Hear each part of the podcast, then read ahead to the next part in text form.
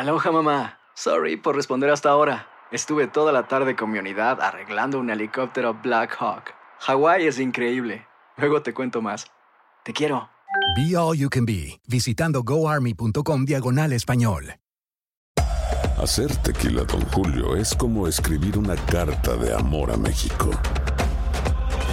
Beber tequila, Don Julio, es como declarar ese amor al mundo entero. Don Julio es el tequila de lujo original, hecho con la misma pasión que recorre las raíces de nuestro país. Porque si no es por amor, ¿para qué?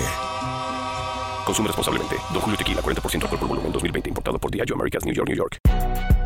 Si no sabes que el Spicy McCrispy tiene Spicy Pepper Sauce en el pan de arriba y en el pan de abajo, ¿qué sabes tú de la vida? Para, pa, pa, pa. Hola, soy Jorge Ramos y a continuación escucharás el podcast del Noticiero Univisión. El programa de noticias de mayor impacto en la comunidad hispana de Estados Unidos. Muy buenas tardes, gracias por estar con nosotros. El gobierno del presidente Biden demandó al gobernador de Texas, Greg Abbott, por colocar ese muro acuático en el río Bravo que impide el cruce de migrantes desde México. Así es, León. El Departamento de Justicia le había dado plazo a Abbott hasta este lunes a las 2 de la tarde para que se comprometiera a retirar las boyas que ordenó colocar en el río. El gobierno mexicano las ha denunciado como una violación a la línea divisoria, mientras que Washington argumenta que Abbott ha tomado estas polémicas medidas ahí en la frontera justo en momentos en que parece estar funcionando la política federal para contener los cruces irregulares. Marlene Guzmán nos informa desde la frontera. Tal como lo prometió el gobierno federal este lunes, entabló una demanda en contra del gobernador de Texas por no cumplir con el plazo que le fijó el Departamento de Justicia para que se comprometiera a retirar las boyas y el alambrado de púas a lo largo de la frontera en Igopas, Texas y México. El plazo expiró hoy por la tarde. Alegamos que Texas ha violado la ley federal al instalar una barrera en el Río Grande sin obtener la autorización federal requerida, mencionó el Departamento de Justicia este lunes. El Departamento de Justicia va a pedirle al juez federal que haga un temporary restraining order, una orden temporera, para que se pare esta acción. Texas lo verá en la Corte, señor presidente, dijo el mandatario tejano en una carta que le envió al presidente Joe Biden esta mañana, asegurando que bajo la Constitución federal él tiene la autoridad soberana para proteger sus fronteras y por lo tanto no quitará el muro flotante. Esta es una medida que desaprueba incluso el único representante estatal demócrata que estuvo de acuerdo con el controversial operativo Lone Star. Creo que son extremas, creo que no es necesario. Y es que las acciones del gobernador de Texas de colocar ese muro flotante y también el alambrado de púas frente a las propiedades de residentes de Eagle Pass sin su permiso los tiene molestos. Los ha impactado mucho el negocio de nosotros de la nuez. Asimismo, estas medidas siguen representando un peligro para migrantes, como esta hondureña con un avanzado embarazo, quien tuvo que ser atendida de emergencia al poner un pie en territorio estadounidense, pero pudo terminar peor de no ser por la pronta reacción de la dueña de la propiedad. Iba a entrar una ambulancia, aunque se la iban a llevar dos millas al norte, dos millas al sur para sacarla. O sea, no, para mí eso es inhumano. Y llegó este, migración, les dimos el permiso de abrir, cortar aquí la cerca y la sacaron. La migrante hondureña y su esposo le dieron la vuelta al muro flotante y se arriesgaron a cruzar sin saber que se toparían con otra peligrosa barrera, el alambre de púas que ha lesionado a muchos en las últimas semanas. Nosotros como pudimos lo metimos por bajo ahí, ella se dañó el brazo. Bueno, yo gracias a Dios no me, no me golpeaba. En Pastejas, Marlene Guzmán, Univisión. En otros temas, millones de personas lo están sufriendo. Se trata del calor extremo en Arizona, donde se han alcanzado temperaturas de 116 grados Fahrenheit. Los médicos han visto un aumento en el número de pacientes que sufren quemaduras en la piel al contacto con el asfalto. Las salas de emergencia en los hospitales del condado Maricopa se han llenado de estos pacientes con quemaduras graves. En solo un centro para personas quemadas hay 45 pacientes. Impresionante. Millones de personas en el país están hoy bajo esa alerta de calor. La situación que se vive este verano es de verdad muy grave. Nos acompaña León, Jessica Delgado, meteoróloga de Univisión. Jessica, qué calor sofocante. Incómodo ¿Hasta cuándo? Y peligroso, por lo menos hasta la primera semana de agosto. Pero no solamente este calor excesivo se está sintiendo en América del Norte, sino también en varios continentes del mundo. Ahora, estamos viendo que desde junio más de 4.300 récords de calor se han registrado en el país. A esta hora estamos viendo que más de 11 estados en el país están bajo una alerta de calor excesivo. Más de 56 millones de personas estarán experimentando esta jornada de temperaturas que sobrepasan esos tres dígitos. Ahora, el calor continuará para el resto de la semana. El día más caluroso va a ser el miércoles, donde aumenta la cifra a 228 millones de personas por encima de los 90 grados. Ahora, todo esto se debe a un sistema de alta presión que crea un domo de calor. Básicamente lo que ocurre es que el aire baja hacia la superficie y al no tener alguna salida, lo que ocurre es que se comprime, se calienta y provoca esta interminable ola de calor. Ahora, ha sido un verano histórico en ciudades como Palm Springs, en Phoenix y en Miami. En Phoenix llevan 25 días consecutivos experimentando temperaturas por encima de los 110 grados. En Miami van 43 días consecutivos registrando sensación térmica por encima de los tres dígitos. ¿Hasta cuándo? Por lo menos hasta la primera semana de agosto. Veremos que este calor se irá expandiendo hacia el sureste del país, así que por ahora hay que tomar todas las precauciones del caso porque este calor aún no se va. Muchas gracias. A cuidarnos y a hidratarnos. Muchas Así gracias, es. Jessica. Sin duda. En la Florida hay controversia por los nuevos estándares para la enseñanza de la historia afroestadounidense en las escuelas públicas, sobre todo porque proponen una visión distinta de los hechos que rodearon el periodo de la esclavitud. Por ejemplo, a los estudiantes se les enseñará que durante ese periodo las personas esclavizadas aprendieron habilidades que podían aplicar para su beneficio personal. Lourdes del Río tiene reacciones. Las nuevas normas aprobadas por el Departamento de Educación de la Florida se crearon en un grupo de trabajo de 13 académicos encargados de diseñar la enseñanza desde preescolar hasta secundaria. Entre otras cosas, exige a los profesores que expliquen a los alumnos cómo los esclavos desarrollaron destrezas que en algunos casos aplicaron en su vida personal. Las críticas no se han hecho esperar. Estamos indignados y consternados por la ignorancia y manipulación del Departamento de Educación de la Florida para minimizar los horrores de la esclavitud y endoctrinar a nuestros hijos. El secretario de Educación ha defendido la decisión. Nada fue removido, incluyendo lo bueno, lo malo y lo feo de la historia americana. Díaz se refiere a que las directrices exigen también que se enseñen los actos de violencia perpetrados contra y por afroamericanos. Pero para la vicepresidenta Kamala Harris, lo que se plasma en ese documento equivale a decir a los niños que las personas esclavizadas se beneficiaron de la esclavitud, lo que es totalmente falso. ¿Cómo es que alguien puede sugerir que en medio de estas atrocidades había algún beneficio en ser sometido a este nivel de deshumanización? En una campaña política, el gobernador DeSantis se ha querido alejar del tema, asegurando que él no tuvo nada que ver en esa decisión, aunque la justificó. Creo que probablemente van a mostrar algunas de las personas que eventualmente aprovecharon, ya sabes, ser un herrero para hacer cosas más adelante en la vida. La puertorriqueña Bárbara Liz Cepeda tiene una escuela de bomba y plena música afrocaribeña.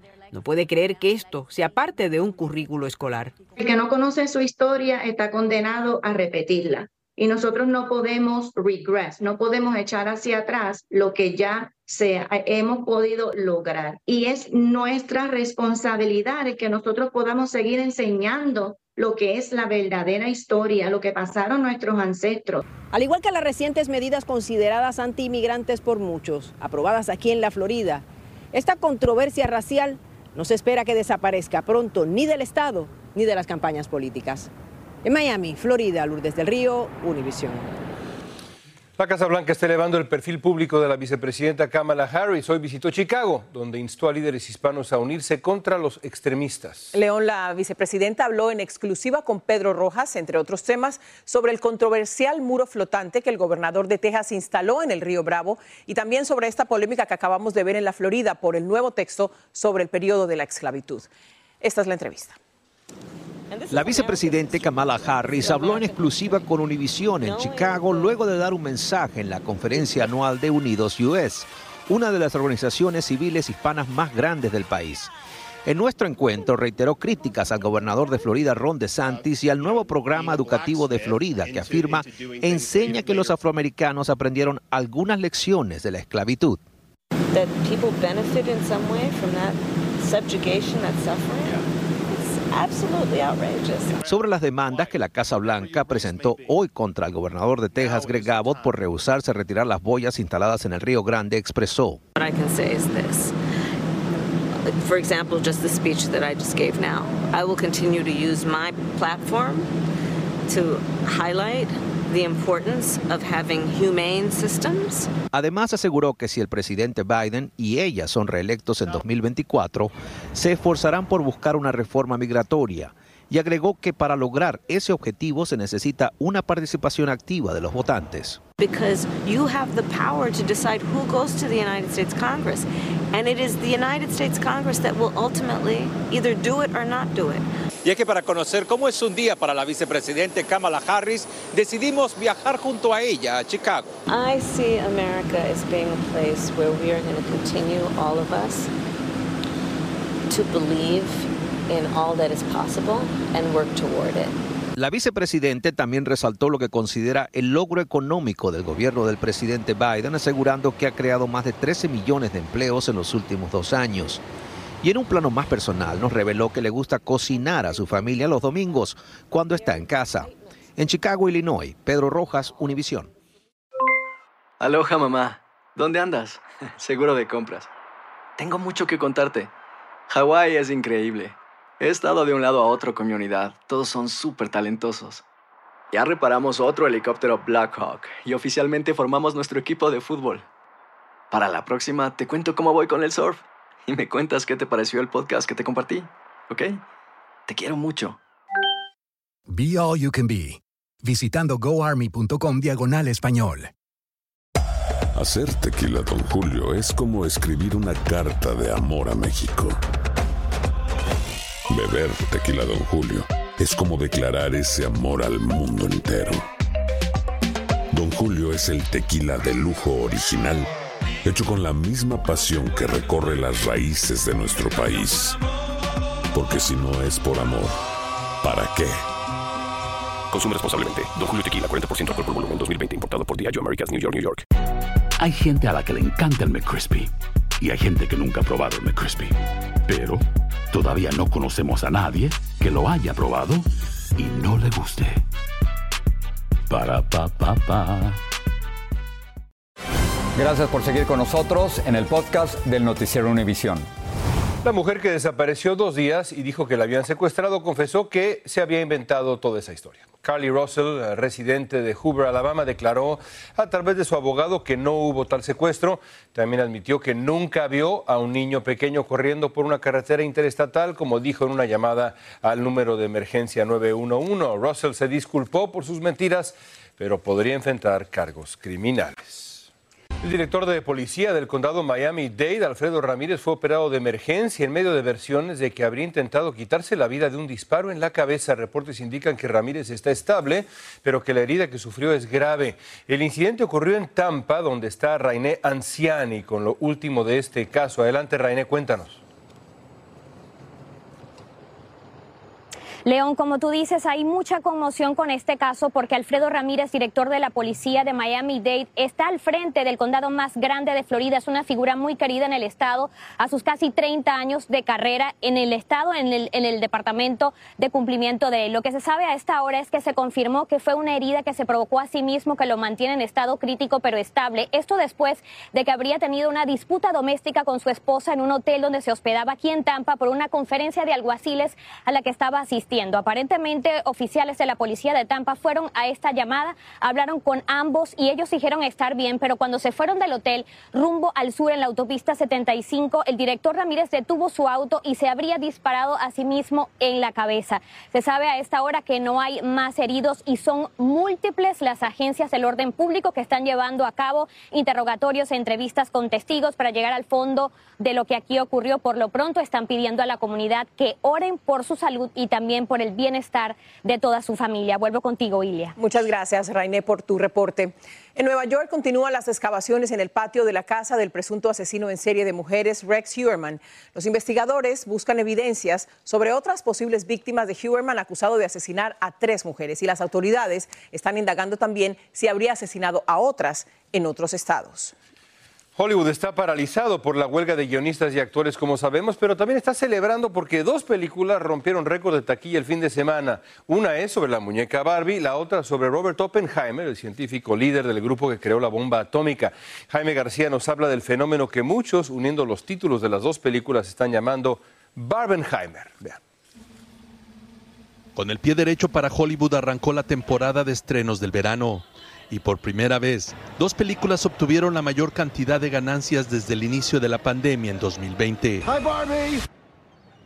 La película Barbie rompió el récord de taquilla, ganando en su fin de semana de estreno 155 millones de dólares. La película nos lleva a aquello que nos ha fascinado por tantos años, la vida en Rose, la vida color de rosa. Barbie es también la primera película dirigida por una mujer en romper los récords de recaudación en su estreno. Por una razón muy sencilla.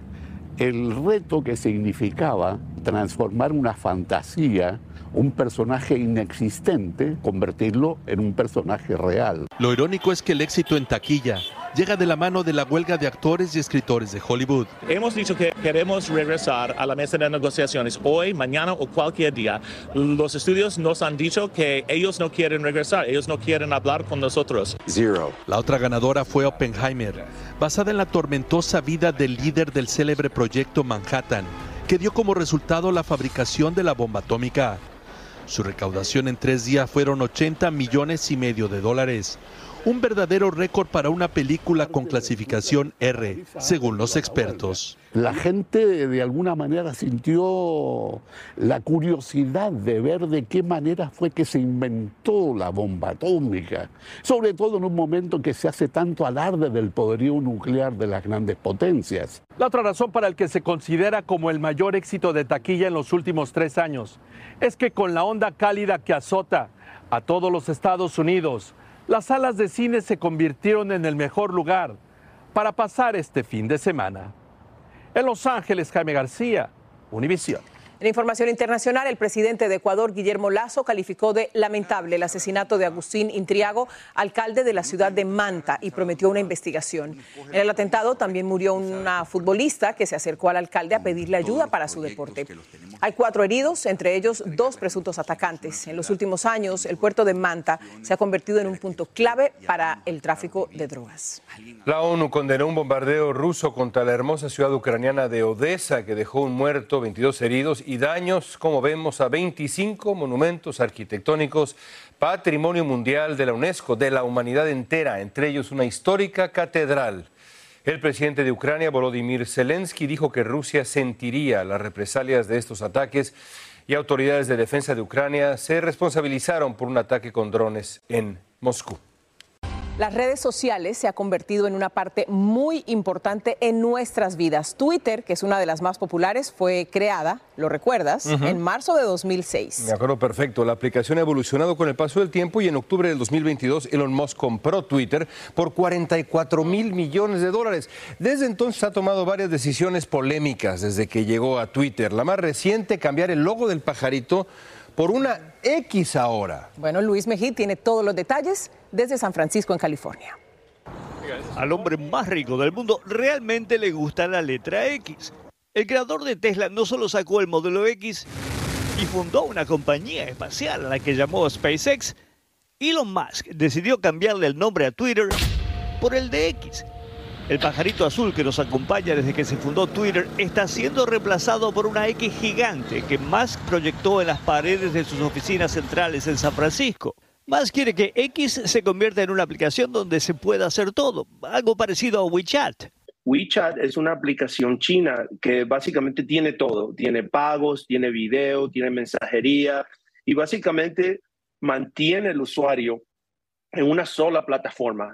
Concretar la visión de Elon Musk no va a ser fácil. Resolver los problemas de Twitter o de X tomará más que un cambio de nombre. Desde que Musk compró Twitter en octubre por 44 mil millones de dólares, las ventas de la compañía bajaron un 50%. En la calle la reacción fue de casi indiferencia. ¿Y eso? ¿Por qué? Al deseo de que vengan cambios más profundos. Pues eso, eh, espero que sea con nuevos reglamentos y, y pues que sea algo mejor mejores formas de regulaciones para, más que todo en la informática que, que ellos comparten, ¿verdad?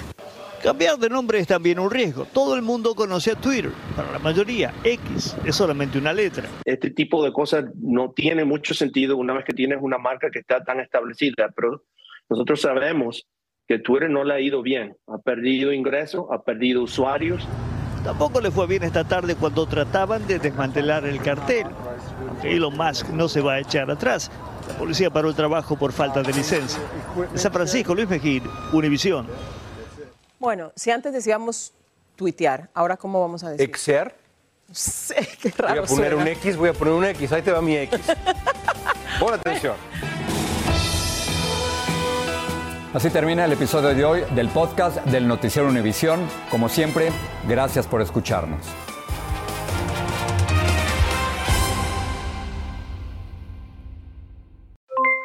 Aloha mamá, ¿dónde andas? Seguro de compras. Tengo mucho que contarte. Hawái es increíble. He estado de un lado a otro con mi unidad. Todos son súper talentosos. Ya reparamos otro helicóptero Blackhawk y oficialmente formamos nuestro equipo de fútbol. Para la próxima te cuento cómo voy con el surf y me cuentas qué te pareció el podcast que te compartí, ¿ok? Te quiero mucho.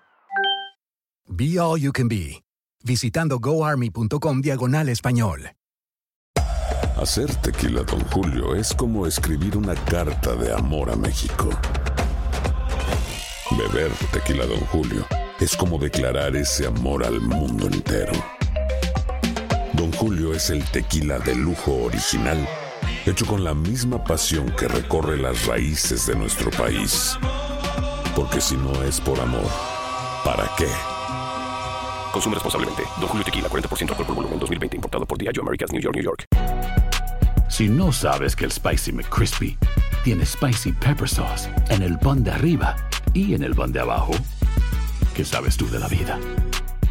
Para, pa, pa, pa.